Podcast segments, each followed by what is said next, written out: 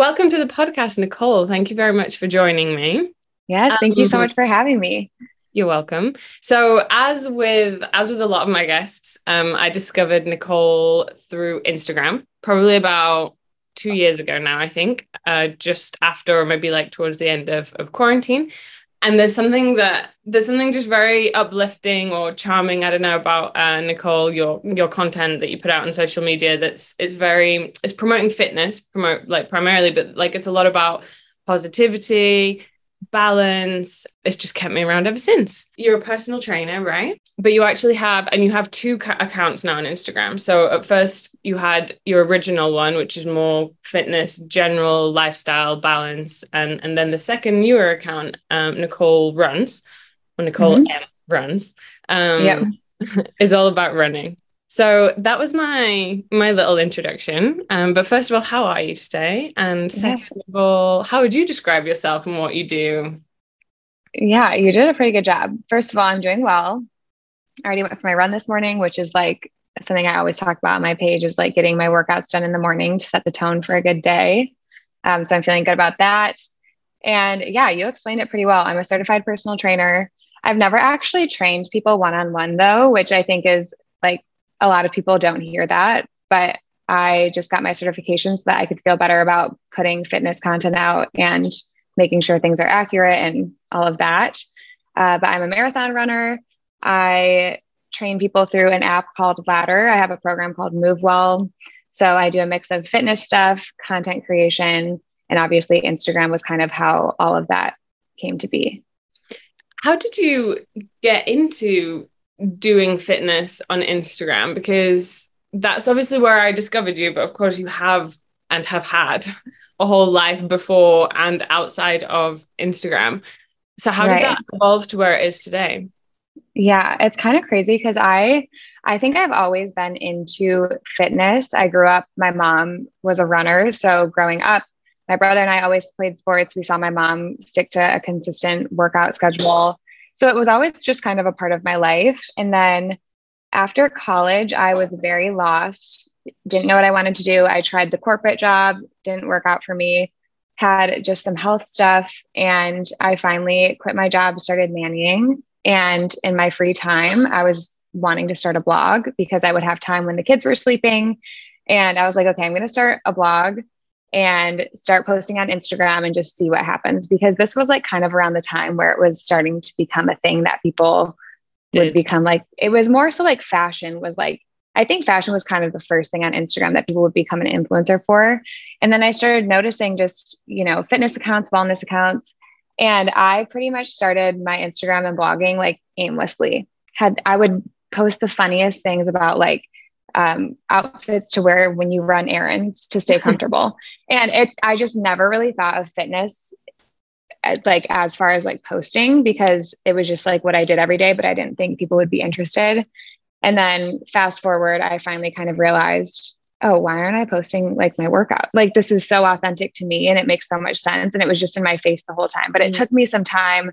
I had to like put myself out there on Instagram and start my website and everything first but it's always so funny to look back on. So that was like 2018. Um, and I really didn't start growing on Instagram until uh, quarantine. So it took me some time. I also finally started, you know, running competitively. I started going to fitness classes and I started thinking like, oh, it would be fun to teach, you know, a fitness class. My first partnership ever with Instagram for a fitness studio was with Orangetheory. So that oh. was kind of like, I was like, oh, well, uh, maybe I should teach at this studio. I'll get certified and, you know, all of that. So that's kind of like what led me to finally hosting fitness. But yeah, it started from something you wouldn't have expected. It, but it sounds like this. super organic. Because I was going to ask you, mm-hmm. one of the questions that you've already answered for us was, have you trained as a person have you trained people one-on-one in person because i was going to ask like how that has evolved post because i remember you did lots of Instagram lives with workouts mm-hmm. post a lot of like videos with workouts and stuff. So I wondered I wondered about that. But then also if because if you haven't trained, like what's your take on the fitness industry? Because it's gone through a lot. There's been a lot of changes because previously that would have been strange, right? The idea that someone could be a trainer mm-hmm. online. Whereas now it seems yeah. so normal and so practical, logical, smart, really. Yeah. Yeah. So I think uh, it's interesting because I think a lot of people now see Instagram as like a way to research things and I just I I want to tell people not to do that because a lot of people are going to post on Instagram workouts and ways that you should and shouldn't do things but I think that generally, if you are looking for an expertise in something, you should also seek your information elsewhere. So, especially with fitness, if you're going to sign up for a program or um, do like an online platform for fitness, I would definitely suggest making sure it's with somebody who's certified or with like, you know, a company that has world renowned trainers or, you know, just mm-hmm. do your research to make sure you're working out correctly because I think a lot of people post stuff on Instagram. But then on the same, what is the phrase like on the other side of the token? I think that Instagram is a great resource if if you're finding the right people and you align with their content. There are plenty of people out there that do have correct information. Um, so it's just about taking it with a grain of salt and not assuming that everything that you see on social media is going to be right, wrong, or anything in between um, you just have to do what feels in alignment for you and of course make sure you're doing things safely so mm-hmm. i think it's just good to just be aware that there's a lot of information out there and with that comes misinformation as well um, but i think it's amazing that fitness is so accessible now and that was my whole goal yeah. with posting fitness content and i think too just being mindful of i have a lot of friends who are fitness content creators in the fitness space and they don't have a certification but they still put out amazing stuff. And they're just, they make it very known like, hey, I'm not a certified trainer. I'm not saying this is what you should do to get X result, but this is what I'm doing. And if it helps to share it, then I'm going to share it. So mm-hmm. I just think it's good to be mindful, you know, of all those different things. And that's not to say that, you know, somebody might have better information than I do and they're not certified, but I am, you know, so that stuff doesn't always mean everything either. I feel like I'm kind of contradicting myself, but it's good to just be like the yeah, general awareness of all of aware, that. Take like a holistic view of like not everything that I see on this app is like the be all or YouTube or whatever is the be all and end all, you know. Right. But I can take inspiration, information, there is stuff to learn um from it, which is great because it's so much more accessible than it was. First of all, mm-hmm. I wanted to get into running because you mentioned um your mom, right? Because um yeah.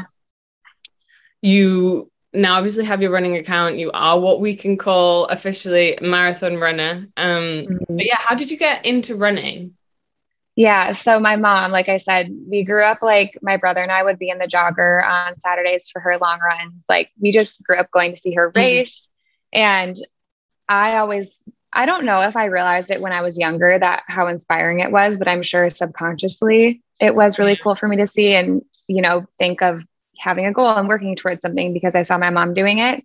Um, but I actually hated running. Mm-hmm. I think I did every sport under the sun to avoid having to run. And then it wasn't until my junior year. Um, it wasn't until my junior year that I I was diving. Um, like I literally just tried everything, and I hurt my back doing a diving. I you're supposed to like do a somersault once you go in the water and I like did something that scared me. So like when I went in, I immediately jerked my head upward and hurt my back. Yeah. Um, and so I was like working through an injury, and my diving coach, we had like a little summer series, and he was like, you know, I really think that you should just go for a run around campus. We had like a college campus that we practiced at. And he's like, I really think that going for a run in the heat is just going to loosen up your back and you're going to feel better. And I was like, you know what? Screw it. I'll try it. Like, let's just see how it feels. And it felt really good. Like, my back finally mm. just felt a little bit loose. And I was like, you know, what? I'm going to start trying to run a little bit more because at that point, I didn't, I didn't know if I would keep playing sports the rest of high school just because I didn't want to continue my back injury. And my mom was so excited because I would ask her to go for a run with me and she, it would frustrate me because I would have to yell at her to slow down because mm. she'd run too fast. And so it was kind of like a love hate relationship with running. And then um, finally, my freshman year of college, I actually stayed home that year and went to community college. And I just had extra time and I didn't have like practice anymore. So I would go running. And that's kind of when I fell in love with it. And it wasn't until after college, though, that I finally started to train for my first half marathon. It took me some time and it, it took me a while to fall in love with it because in I want to say like my freshman year of high school, if I had to run a mile, it was like game over. Even though I was very like I played volleyball, tennis, like I did all the things, but running just wasn't it for me yeah. until a little bit later.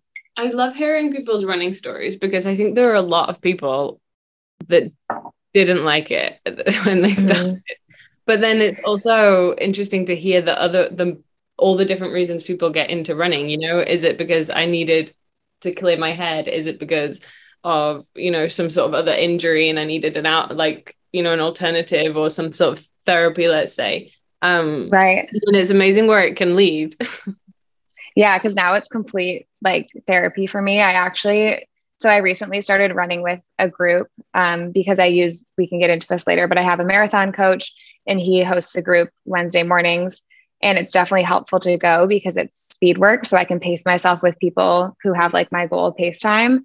But I took me, it took me so long. I was so stubborn to finally go because I like running by myself. Like it's my alone time, it's my time to sort my thoughts and all of that. So it's just amazing how my thoughts before years ago on running never would have i never would have thought like oh i want to go for a run to clear my head yeah um, but that's what i do now. we've talked about um running a little bit on this podcast and about how it is like for some people it is it is their moment. And like what does running mean to you in that sense? I guess it is a mix of a couple of things. First it is a mental just time for me to open up and have that mental space for myself.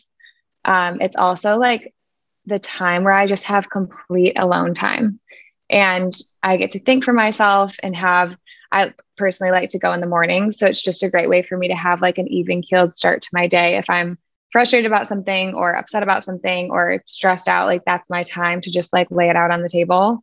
And then, second, I my whole life have this pattern of not thinking I can excel at something. So I just don't try hard. Like this is in school, sports, literally everything mm-hmm. in my life. I feel like I can put under this umbrella of I have like this fear of maybe it not working out perfectly. So I don't try as hard as I can because then I'm like, you know, oh, well, of course it didn't go well because I just didn't put eh, yeah, as much effort in. Try, so I didn't invest anything. Exactly. So running is like the one thing that I genuinely actually try for and want to do better in. And like so to me that it's just like really empowering because i finally have something that i'm willing to put my all mm. and like put it all on the table and like you know actually excel at something. So there's like two parts to it. And i think it really is both mental. Um, obviously my body feels really good. I i do think there's obviously like a lot of skepticism around like running and if it's good for you bad for you down the road how's your body going to react? But i think everybody's body is different. You have to listen to your body. And for me i feel my best physically when I'm running. And that has nothing to do with like how I look physically, just how I actually feel. Yeah. So, yeah, there's a couple of different aspects to it. I know when I don't run regularly, I start to notice it in my mood or like mental, mm. you know, yeah. like you don't have it doesn't you don't have that space anymore because you can right. exercise, you know. Um, yeah. I imagine people that swim because I, I don't really swim, but you know, they that that is a similar sensation, right? Because you're not there with your headphones and whatever, you're swimming. But then, you know, I find that if I go to like gym classes or whatever, where I'm stimulated and everything is changing, it's HIIT, it's whatever, it doesn't give me that space that the running does. And after a little while, I start to notice it and want it back which is right. amazing because I think people think that running is awful and hard. That's what I was going to say about how I used to hate running. I think there's this misconception of like you're supposed to go as hard as you possibly can for as long as you can and and that's like what I used to do. But it's it's just so much more enjoyable than that. But I will say I did I usually do listen to music, but lately I've been enjoying like podcasts or an audiobook or just going without like it's just your time for yourself and to meditate and if you're listening to something it kind of can take away from that um, but i've noticed listening to a podcast it's kind of nice because you can tune in when you want to but yeah. it's also easier to drown it out and not pay attention. So yeah that's kind of been my thing lately but how either way it helps mentally. yeah, for sure. So how did you end up training for your like becoming a marathon runner and mm-hmm. diving into your first marathon? I mean there is the element of i want to excel what's the the the hardest thing i can do running marathon. Yeah or yeah. But like, yeah. How did you get into it? So I I feel like this is such a hard question for me to answer because this was a year after I had graduated college. I was running more and my mom and I were just kind of talking about it and she's like, "Why don't you like if you're running, you might as well follow a plan and train for something." And I think I had always cuz I had always run like little 5Ks and such like throughout college. Um and I don't know, I think once you leave school, even more so for collegiate athletes, I feel like they probably feel this way. I did not play a sport in college, but like you leave school and like you either go to a nine to five or you have a more flexible job, like whatever it is you end up doing, but you want like your extracurricular activity that you don't just have, you know, that you're given in college or high school. Yeah. So I just wanted something to work towards and I just wanted to feel good again. I I did not take good care of my body in college at all. Like I and you can see it in my face like I I just was not taking care of myself and I could I like look back at my photos and I'm sure nobody else would notice this but I can see myself and just feel how I felt at that time and it just was yeah. not good. So I think it was kind of a mix of all of those things and then I actually so my first half marathon I actually signed up for the full marathon. So I was gonna like go start off with just like running a marathon off the bat. Yeah. I'm gonna do it. And do it. yeah. And I did not. My mom, it's kind of interesting because like the generation where she was running in, like there wasn't all this information about like yeah. taking rest days, doing 80% of your runs easy, also doing strength training. Like my mom would just like run her hardest for all of her runs and like wow. that she didn't really like stretch and not to bash her, like she was a great athlete, but I didn't do those things for myself because I didn't know. Like. I hmm. just really was not educated on the proper way to race train. So I would simply do my miles, no recovery, didn't really know how to eat well, you know, all of that. So I got injured, which is no surprise. And. I, it was on my 18 mile run, my first 18 miler. Um, my, I like my knee, I could not walk for like two days without a limp. It was, it was not fun. So mm. I switched my race to the half marathon and decided I'll still run it, but just do the half. Um, and it was not good. I, I think I still finished in like an hour 50. So I, and my goal was to finish under two hours. So I still, you know, felt good about it, but I suffered. Um, and then this was around the time where I kind of started getting into fitness with like Orangetheory, started weight training more and doing all of that. And then I ran my um, second half marathon a year later and I shaved like eight minutes off my time and I felt amazing. Mm. Um, and then finally, right before COVID, February of 2020, I ran my third half marathon in Austin and felt the best I had ever felt. And that was thanks to finally having a proper mm-hmm. understanding of continuing strength training and recovery and all of that. And then after COVID and everything kind of calmed down, I was like, you know, I think it's time finally try to do a full because I had then done, and I don't think you have to do a half marathon before you do a full. I do think it was helpful um, because there really is that shift of like, okay, my long runs used to be like 10 to 16 miles. Now my long runs are 16 to 20 miles. Mm-hmm. You know, mm-hmm. there's definitely like a, a yeah. shift. Um, but yeah, I just finally really wanted to. And we, my husband owns a marketing agency and we had this running group reach out to us to help with marketing which is rogue that's running. perfect. and so i started going to the group and that's my marathon coach now. So it was kind of like i i started running with a group. They all were training for races. I'm like well what the heck? I guess i have to train for yeah. something you know? So and that's when i decided to do houston which is um a lot of people from running or rogue running they were doing houston very good first time marathon. So anybody who wants to do a first time marathon and is either in Texas or, or willing to travel, Houston is just really well coordinated. Mm-hmm. It's very flat. It's in January, so the weather is really mild. Um, and yeah, so that's kind of why I finally decided to do it. How was the experience training for that marathon? Because obviously we see kind of the inspirational or the fun side, you know, on Instagram, or or you just see the you might just see the the picture of the watch, you know, but you don't yeah. necessarily see the you know the hours and hours that you you spend doing those kilometers. Like how yeah. how was that for you? Um it was actually a very positive experience. I feel very grateful because with my current work situation. I work for myself, so I have the flexibility to spend the time mm. because that's what people don't understand. Like, if you're going to sign up for a marathon and you want to take care of your body, it is a full time job. And I don't think people realize the time commitment. Um, it actually was a very positive experience. I think I have my coach to thank for that because if I was ever questioning anything, he was there to support me and, you know, help me work through it. But there are a handful of runs that you just don't want to go on. And, mm. you know, that's when you battle that something that I really preach on my Instagram account is that you have to listen to your body. You cannot overtrain.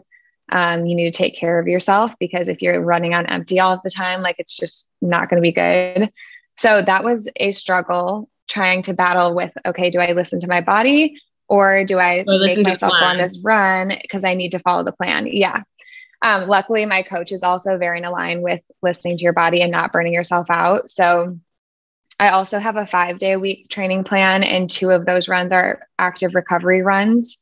So I do have some room. You know, if I miss a run, I still have four other days. And some people train for a marathon on three days of mm-hmm. running. Mm-hmm. You know, so there there is flexibility, but I think it's all about giving yourself grace and not being hard on yourself because the whole point of a marathon, like to me, a perfect training cycle isn't perfect actually. Mm-hmm. Like a, a, a great training cycle is going through the hard stuff and like overcoming it because then you know how strong and how capable you are to actually complete a marathon.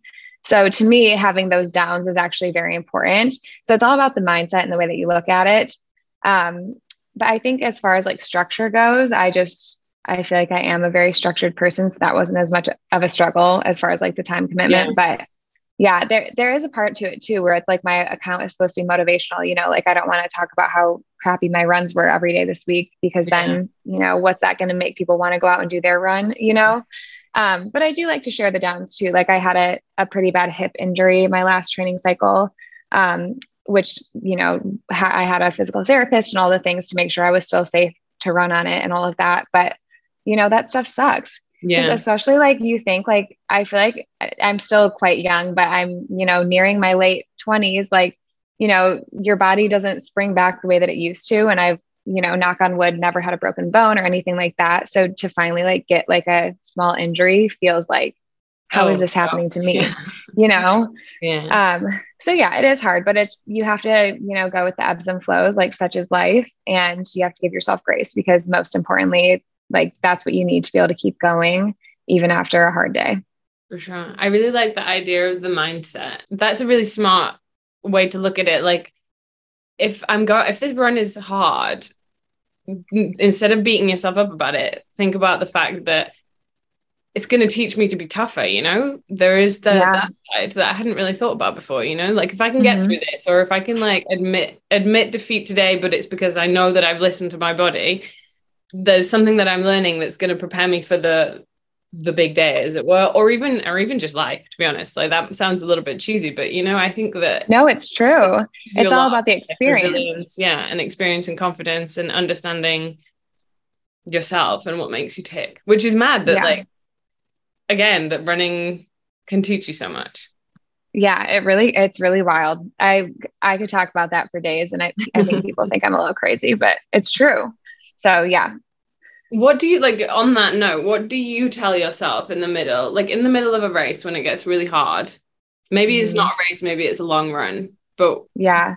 What do you first of all, what do you tell yourself? But second of all, like what do you do to try kind of avoid avoid that happening? Yeah.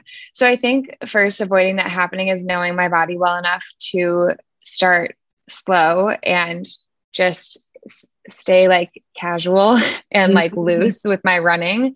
Um, because like I said in the beginning, it's like this idea that you have to like go out as hard as possible. And that's just not going to set you up for success. Um, but also I worked with my coach on this. I have like little mantras that I can tell myself for like when the runs get tough and I'll have like race specific ones or long run ones. Um, and I just I don't know if it's necessarily like telling myself something, but remembering why I'm doing this um, is always like at the front of my head of like why we're here, why we're continuing forward. Um, but forward actually is one word that I always think of um, one step at a time, which also these now that I'm saying them sound so cheesy, but it's no, but like that's true. They, they can be some sometimes cliches are cliches for a reason. They're cliches for a reason. Yeah. Yeah. So, and then also like, I think focusing on the moment and calming down. I can actually think a couple weeks ago, I was on a 12 mile run and it was, I left early and it was still so hot and humid.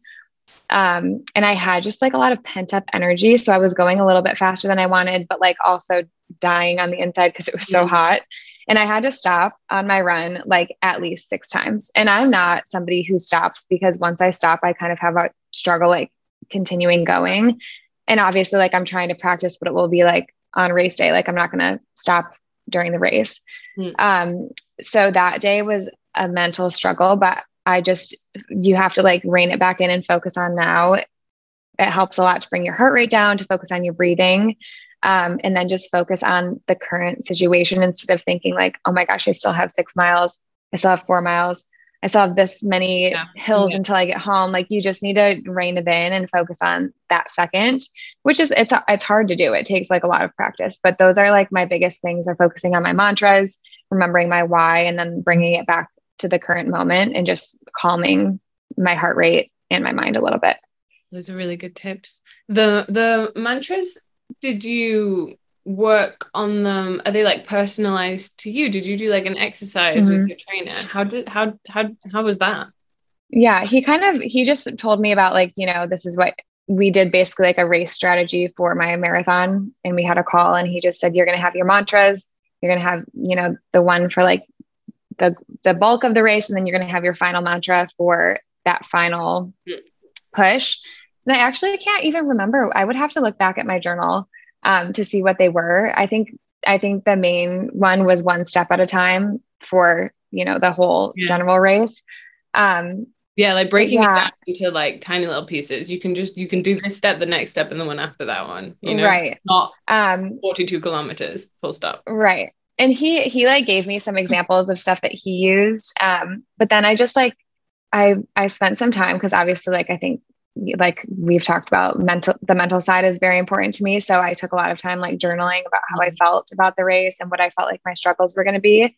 Um, but i actually saw some girls uh, this was like on instagram a couple weeks ago. I saw that they wrote their mantra on their forearms. Mm. and i was like that's actually really smart and i think i'm going to do that for my next race. But they're always people, just small. right like the race times you know the like kilometer whatever. Yeah seen people do yeah. that but this i like i like the mantras or like what am i manifesting you know? Exactly. Yeah. And that's i think too like having your goal in mind.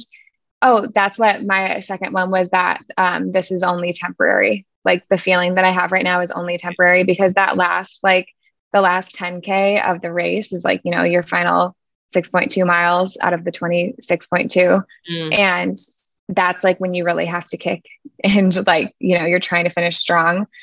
Um and and obviously like you know i don't want to promote that you should be ever in pain or yeah. like push yourself to the limit.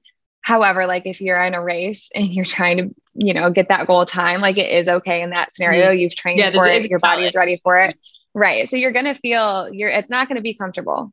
So you, you need to be uncomfortable and um that's only temporary. And that's not going to matter when you're crossing the finish line. You're going to be so happy that you did it you know it's done. Yeah.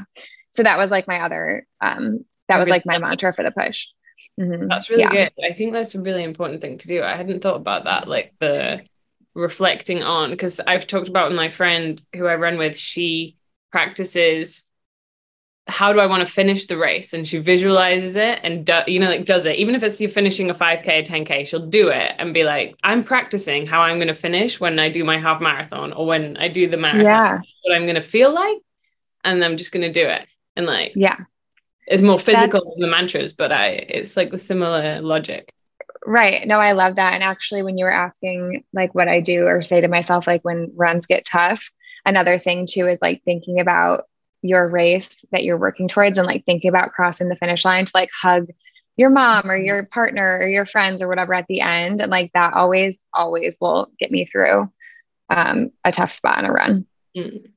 for people that don't that don't run marathons yet but they they mm-hmm. want to run they want to start running they don't necessarily run yet what would be your your number one tip to help people get started running um, this is going to sound so silly, but they just have to start truly. Like find a track that looks enjoyable, find a trail, whatever, and just go. Mm. I think that there's like a running is like literally the most primal like easy not i don't want to say easy but like you don't need anything to do it like yeah, your body I actually I listened to a podcast that was talking about this and like there's so many people that say like they weren't built for running, but like that's so not true because us like as humans, like we used to literally have to run to get food to like chase whatever yes, we could to eat. Yeah.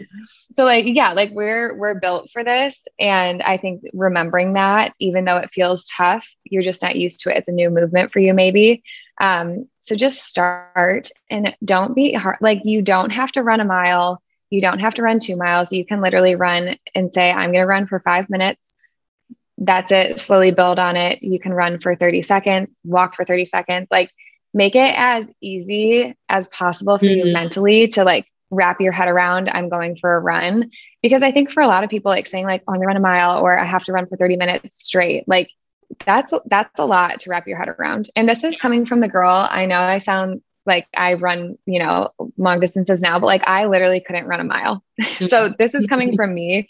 And I I just think that any way that you can visualize wrapping your head around getting in your run, do it that way. So whether it's like I said, like the walking and running intervals, um, just running for five minutes and seeing how you feel, like mm-hmm. there you just have to start somewhere. And that's okay if it's even two minutes. Even like go on the treadmill and you know run for a minute and then dial it back for two minutes, you know? And so that would be my advice is just go for it. Yeah. I think the mantra, the mantra of one one step at a time works mm-hmm. whether you're running a marathon or whether you're just starting running. I think that's a hundred percent a good one to yeah. think. Because yeah, one step at a time. However, however hard, whatever, because it's all relative, you know, whatever distance you're running yeah. is gonna be you know you can still apply that that logic of right. like, keep breaking down. Exactly. That's a that's another thing too is like don't compare yourself to somebody who's already running a marathon. Like yeah. that and like throw pace out the window like strip all of that extra away because this is all stuff that we've just like created over time to be mm. like fast or slow or you know like whatever it is like just strip all of that away and um i just say go for it. Yeah. Um so other than running we mentioned that you have your training program, which is mm-hmm. so you've gone from like being a trainer, but not necessarily training in person, and then to the the Instagram lives, and now you have uh, a program called Move Well via mm-hmm. the app Ladder. Um, yes. How did that come about? Tell us a little more about it in case like people want to try mm-hmm. it. Um, yeah. Yeah. Yeah. So I um I did teach Instagram lives, like you said, for a little bit. I also ended up, I know I talked about Orangetheory, but I ended up actually like stepping into fitness by being a coach at F45. Um, so I had dabbled in like, you know, quote unquote teaching fitness classes, and that just wasn't necessarily my cup of tea. Like it just wasn't as fun for me as I thought it would be. But I love programming workouts. Like that is my joy and I love to do it. So I, like I started off because I would always see like I didn't don't think I ever did any of your um, lives, but you know, like it just felt like you had, you had so much fun doing them. yeah, and it is it is fun to just like create workouts and like think about the way you know your body moves synergistically and like trying to get all the different muscle groups and mm-hmm. it's just fun. So I'm glad that that shows through. But um, I finally started selling workout programs because to me, any movement is good movement. And if you're doing a one off Instagram live and then doing a YouTube video and then going to F45 once a week, like whatever you want to do for exercise is great. But then there's the people who, you know, have a goal to, to work towards and want to stick to a program, something that will hold them accountable. So I made that an offering for people. Um, and the programs were going really well. I loved being able to do the PDF. But to me, my goal was to get on an app because with the PDF programming, you like you download the PDF, right? Then it has like the workouts listed. Mm-hmm. And then if you don't know what this workout is, there's a little video. You click on it, it brings you to YouTube. Then you have to go back to the app. It's just a little bit messy. And then if you're listening to music, obviously the YouTube video is going to stop your music. Mm. So it's just like a little bit clunky. And obviously, for like the price point that it was and everything, you know, that was great. But I wanted to be able to, you know, just have a little bit better quality of a program. Mm. And Ladder is actually um, a fitness app that is in Austin, Texas, which is where I live.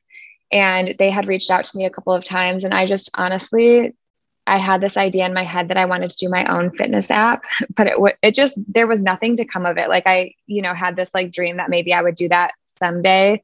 I hadn't actually looked into like getting an app developer. Didn't know what my branding would be. Like I was yeah. I was like not even at square one with that. Um, and then I was like, you know what? I'm just going to chat with them because why not? They're in Austin and, you know, this would be a good stepping stone if I do want to get on an app and I'll just see. So that's kind of how it came about because I was, I feel like I was kind of manifesting this to happen because of doing the PDFs for so long. I have a couple that I've launched. I was just ready for the next thing. Um, and I just really liked the whole ladder team. Everybody who works there is just an incredible human and they care deeply about their trainers um, they didn't have a program like mine where it's resistance bands and dumbbells only. So you can do it at the home or the gym. Um, my workouts are all only 30 minutes, which is like another plus because, you mm-hmm. know, a lot of the workouts currently on their app were like 60 minutes long.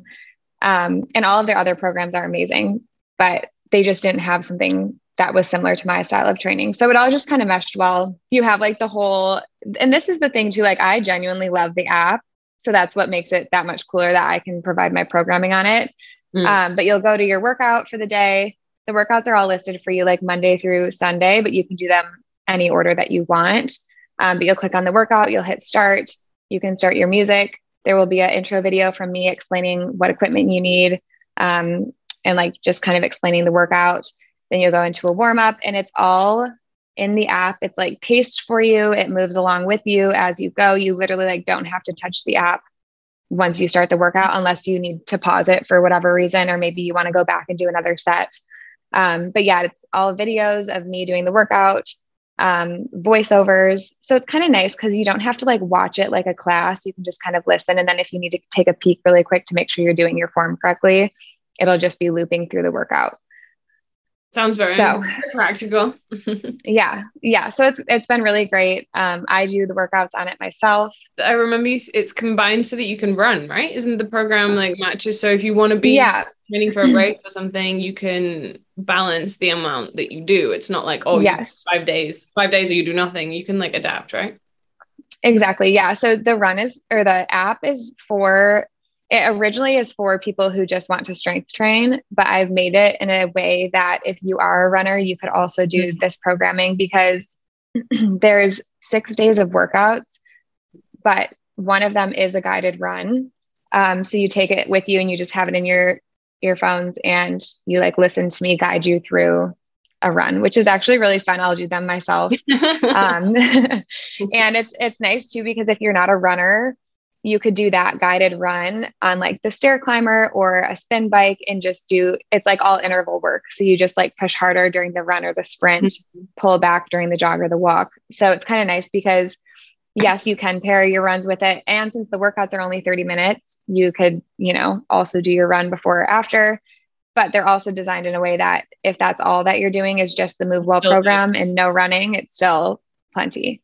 So that's like that's like one thing that people always ask they're like oh gosh like i'm not training for a marathon can i still do the program i'm like of course you can like you know it's not just for that but um, definitely some good work because my biggest thing is making sure you're also strength training if you're training for a marathon because it's just you have you, you know your body is going to need that extra strength to prevent injury keep proper form all yeah. the good things. Hold yourself so, up for hours.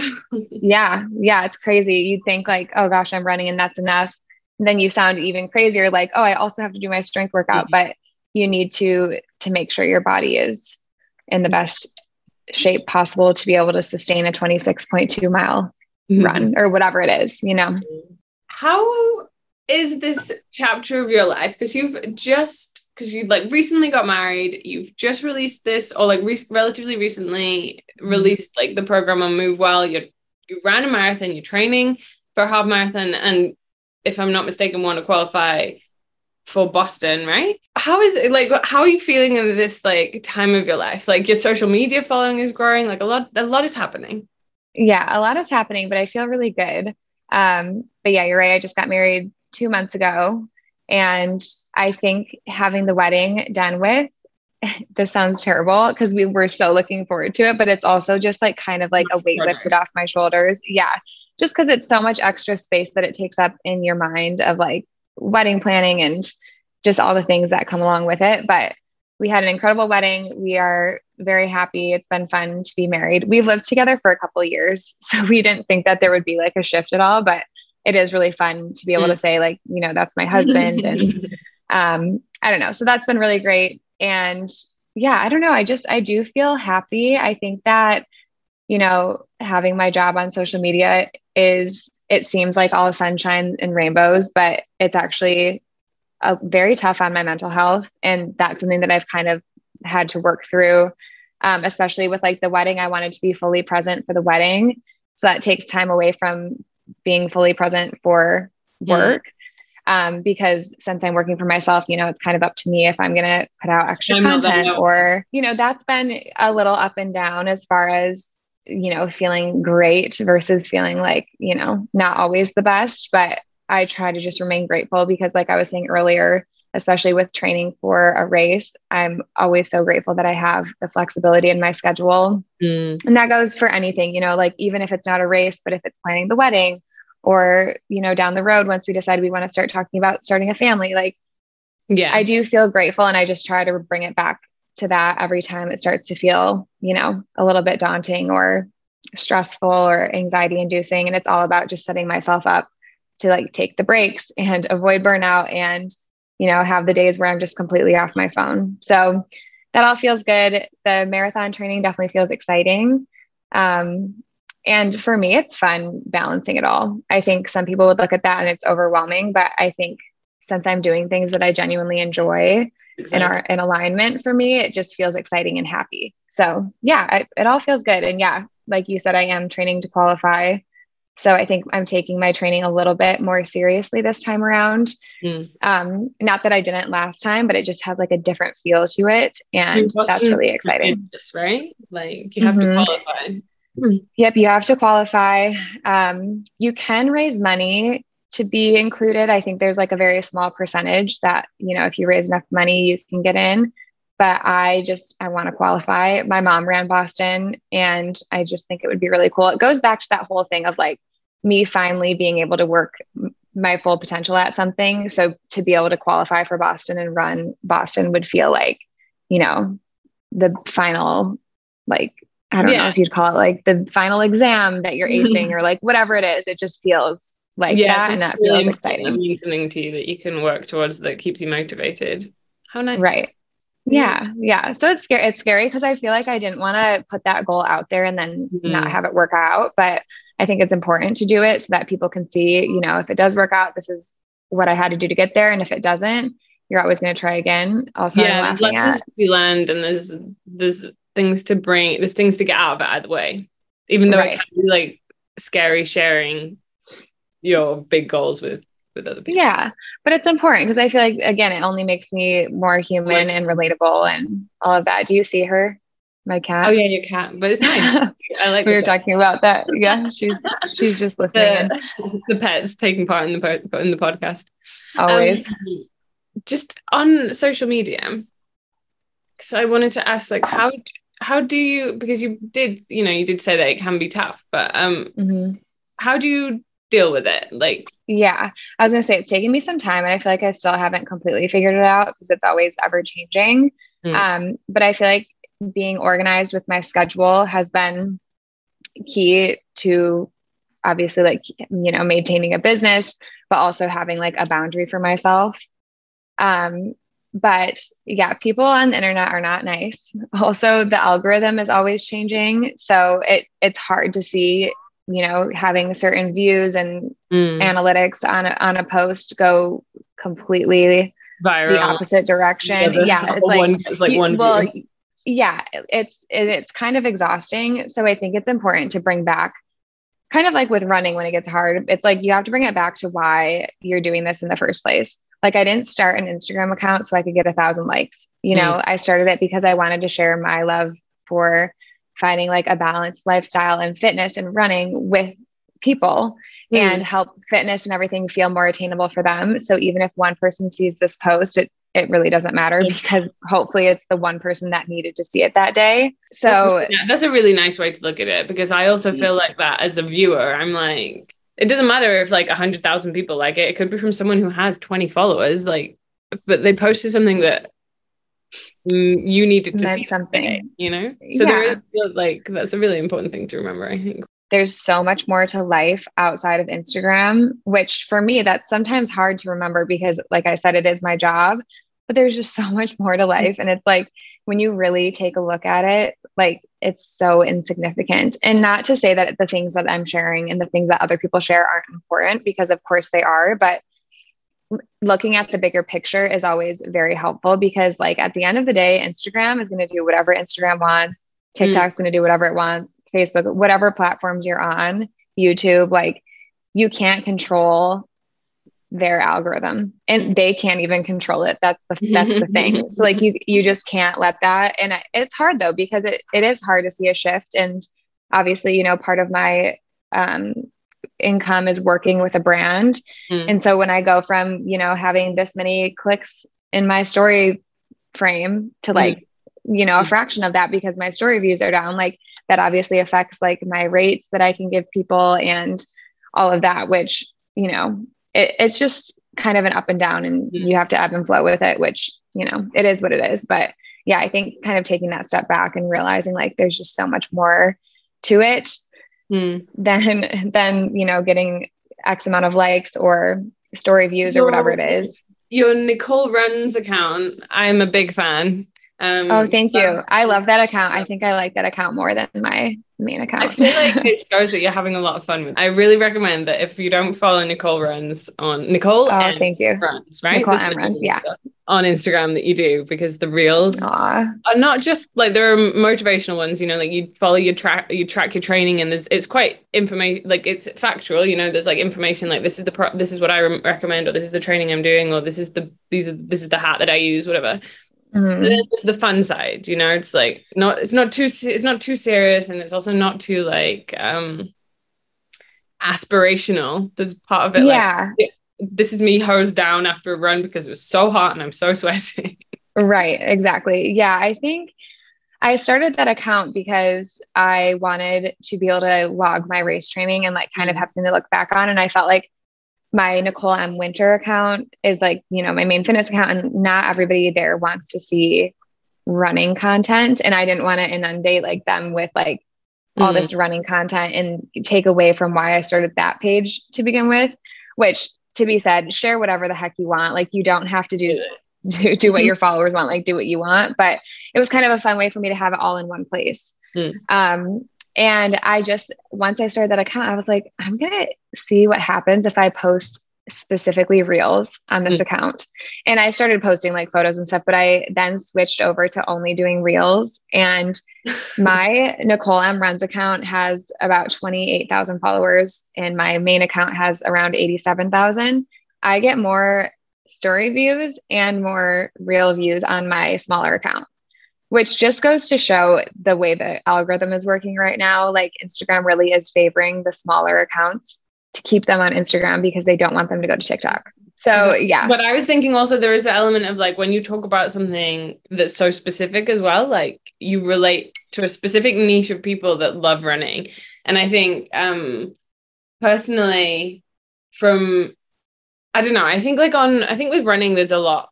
Uh, people talk about it a lot, and it can be very aspirational, very motivational. But there is something about like the things that people, the untold truths about running. Like it was really sweaty. It was miserable. I went home, or like, um, I don't know. I had to stop for a toilet break, or like, you know, like all of these things. And I think that that yeah. making running fun and accessible, and like the reels, and like the like the one that you posted today about like running up the hill Oh yeah. That, that one's so funny. I actually, when I got that video, I told Alec, I was like, you need to sing a little voiceover to this of that song that's so popular right now. And no, it's not him, but I was like, I was like, Alec, you you lost it. Like you should have done it when I asked you to, because now somebody else already did it and it's funny. So I'm gonna use this one.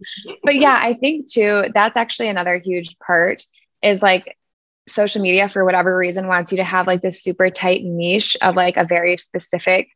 Thing which is so not human. Like hmm. everybody has so many parts to them but my running account is so specific to running. So i do think it has like a stronger engaged audience because of that. And like everyone is also training for something. It's kind of crazy. I actually i think i'm going to do some story polls today because i'm curious like who on that account follows me that's like runs just for fun also does races or if they're like just starting to run or yeah. you know it's, it's always like, interesting to the hear flavor of running and yeah. yeah and it's fun too because people ask the like all the tmi questions on that account like hey like tmi but where do you stop to go to the bathroom if you're on a run and like you really have to go or like what kind of underwear do you wear with these shorts like it, and it's just like there's no shame in it because like us runners we just like get it you know True. So it's fun. Yeah. I love that when people are like, me, I that happened to me. like, yeah. I'm like, oh, my toenail fell off today. Like typical. True. Like what it is what it is. right. Yeah. So no, that that account's been really fun. And I I will hopefully make a comeback on my main account. But for now I'm just enjoying, yeah, you know, having this little outlet. That little hobby. Um yeah.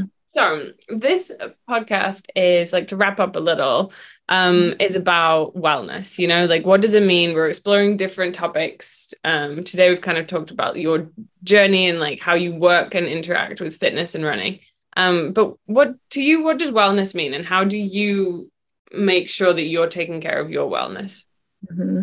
I think wellness is taking care of yourself in a way that you feel like so aligned and happy mentally and physically.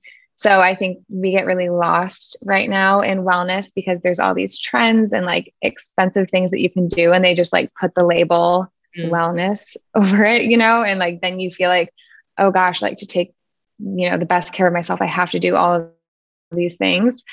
And I truly think wellness is like stripping away all of that, all of the extra, and just focusing on like, okay, how do I feel my best mentally and physically? And what gets me there? What are the things that bring me joy? what are the things that I can do that maybe aren't like, you know, things that like I'm dying to do, but I know are good for me. Like, mm-hmm. I don't know, you know, drinking extra water, even if that's hard for you, you know, like just doing the things that you need to feel good. Um, and for me, I think that it's, it's become easy for me to take care of myself just because I know how much better my life is when I yeah. put myself first and, you know, drink the water, eat the nutrient dense foods, um, but also like let myself like go out to have drinks and like no shame if I've had ice cream four nights in a row. Like, you know, there's the things that you need to do that like will keep your body healthy, but you also need to keep your mind happy. And I think it's just a delicate balance, which I know that word I feel like now is so overused and yeah again you know, people kind of, like roll their eyes it helps you like it helps but you have to understand mm-hmm.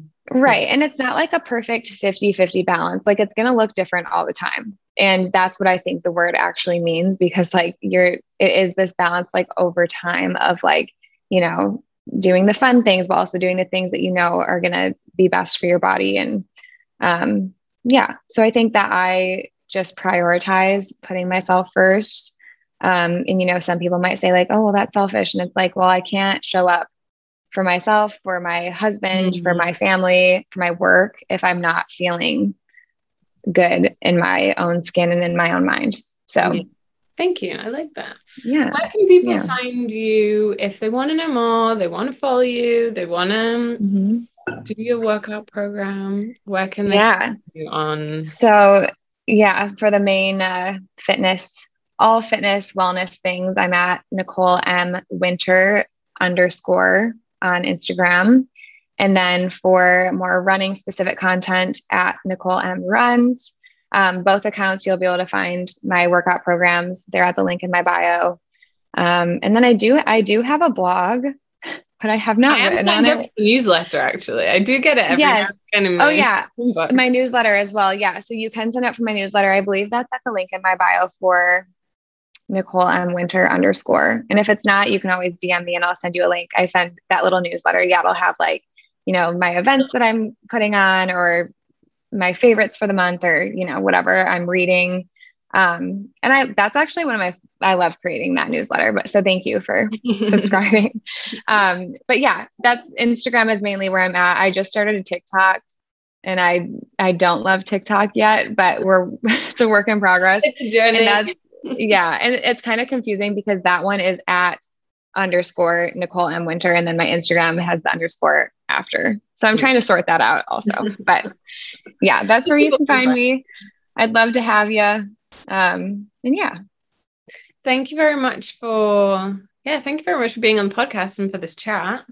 Yeah, thank you for having me. This was great. I love any chance to talk about running. So I know it's great to chat with you as well.